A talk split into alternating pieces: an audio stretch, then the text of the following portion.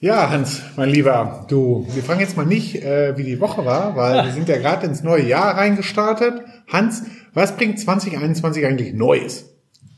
Für mich oder meinst du für einen Einkauf? Ja, also, sagen wir mal für einen Einkauf. Wir sind ja hier ein Einkaufspodcast. Ja, da gibt es natürlich ein interessantes Thema, worüber auch schon ein bisschen natürlich äh, viel äh, diskutiert wurde, und zwar das wahrscheinlich neue Lieferkettengesetz.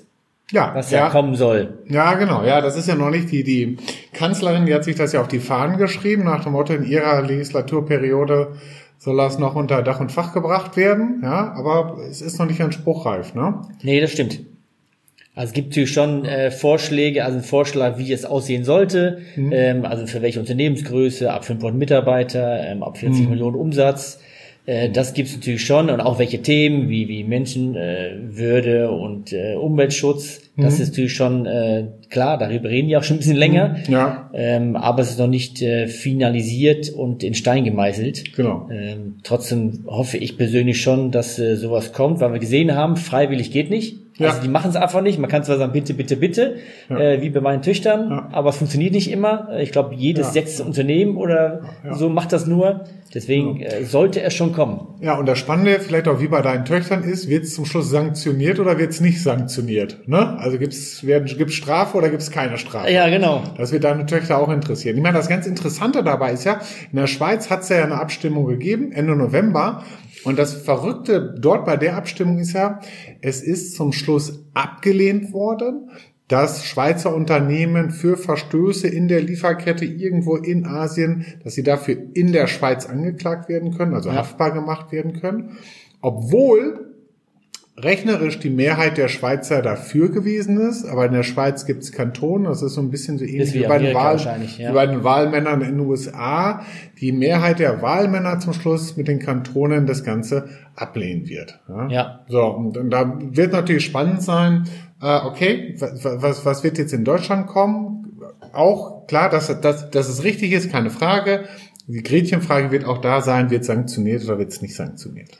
Ja, wobei ich mir auch gut vorstellen kann, in Deutschland, dass es vielleicht nicht sanktioniert wird, äh, dass das Gesetz kommt oder irgendwelche irgendwie Schlupflöcher gibt, wie man wieder nicht sanktioniert wird. Aber an sich finde ich es gut. Also genau. überhaupt Transparenz zu generieren in der Lieferkette ist ja äh, super für einen Einkauf. Ja, genau, weil sich auch viele Einkäufer einfach zu wenig mit ihren Unterlieferanten auseinandergesetzt haben. Ja, und nur Corona, mit den ersten Lieferanten. Genau, eben mit dem direkten Lieferanten. Ja.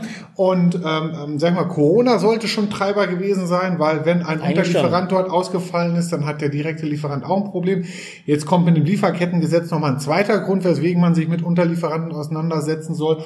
Und ich erlebe das immer so, dass dann die Einkäufer sagen, ja, hm, aber Unterlieferanten, die erzählt mir der mein bisheriger Lieferant doch gar nicht. Und da sage ich immer, ja, hast du denn schon mal gefragt? Ja. ja. Besseren Moment als jetzt gibt es doch nicht dafür, dieses Thema anzugehen. Ja, Lieferkettengesetz, Corona-Themen, ja, äh, macht absolut Sinn, da tiefer die Lampe reinzuhalten, um herauszukriegen, wer diese Unterlieferanten dann ganz einfach sind. Ja, finde ich auch. Auch wenn ich, wenn ich Trainings mache zum, zum Thema Risikomanagement, sage ich es auch immer. Leute, ihr müsst nicht nur ihre, eure direkten Lieferanten kennen, sondern auch deren Lieferanten. Genau. Äh, was bringt ja nichts, wenn der Lieferant gut liefert, alles super ist, aber dann geht sein Unterlieferant pleite oder der macht irgendwas anderes und dann äh, ja, kriegt er nichts mehr. Dann steht ihr da. Genau. Und diese ganzen Aspekte, damit hast du einen schönen Stichpunkt äh, geliefert. Das Ganze muss einfach im Zuge des Risikomanagements abgefackelt ja. werden. Ja? Also man muss auch aufpassen, dass man da zum Schluss bei sich im eigenen Unternehmen nicht so einen zweiten Papiertiger startet, ja. der viel Aufwand produziert. Ich erinnere immer nur an das Thema Lieferanten-Langzeiterklärung. Das kann auch wahnsinnig viel Aufwand produzieren. ja, sage ich immer, das, was im Lieferkettengesetz äh, verlangt wird, ins Risikomanagement einbinden und über ja. den Weg abzuwickeln. Ich meine, wir sind ja zum Schluss auch, haben, sind jetzt ja hingegangen und haben unser Template für Risikomanagement dahingehend ein bisschen aufgebohrt. Genau. Wir hatten ein paar Themen, hatten wir schon, wie Umweltschutz genau. und Kinderarbeit natürlich, ja. aber jetzt noch ein bisschen äh, detaillierter. Genau. Ein paar mehr Punkte aufgenommen. Richtig, ne? Ich meine, es gibt natürlich auch Softwarelösungen. Integrity Next ist ja, ja so eine stimmt. dort, äh, die, die kann helfen dort, aber was ich immer wichtig finde, man muss sich selber als Unternehmen damit auseinandersetzen. Ja. Was will ich da? Wie halte ich diese ganze Sache von meiner Seite auch nach? Wie wichtig ist mir das Nachhalten? Genau. Um, um da ganz einfach äh, gut unterwegs zu sein ja. und zum Schluss vielleicht auch der guten Kanzlerin dann einen Gefallen zu tun, wenn sie das auf den Weg gebracht haben und wir dann sagen können, Angie, wir haben es erfüllt. Ja, Ne? Und da freut sie sich. Genau. Genau. Was ich aber noch, noch spannend finde, ist äh, vielleicht, was das Ganze ähm, für, für, für Händler bedeutet, die natürlich gerade mit vielen Unterlieferanten arbeiten, das ist ja deren Geschäft. Ja, klar. Ähm, und die heute vielleicht nicht immer alles preisgeben. Äh, man, man weiß, man hat einen guten Händler, man, der kriegt das irgendwo her aus Asien, aus Indien, wo auch immer. Äh, man weiß nicht immer genau woher.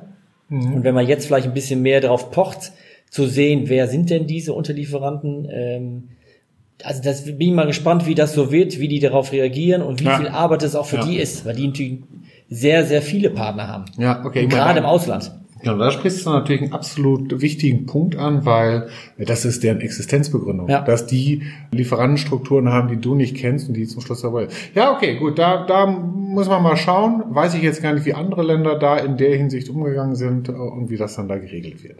Ja, ja, das stimmt. Interessantes, spannendes Thema.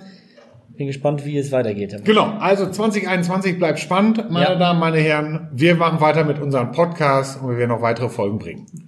Hans, das ich genauso. Dir eine schöne Woche und ein schönes Jahr. Ja, dir auch. Bis denne. Bis denn.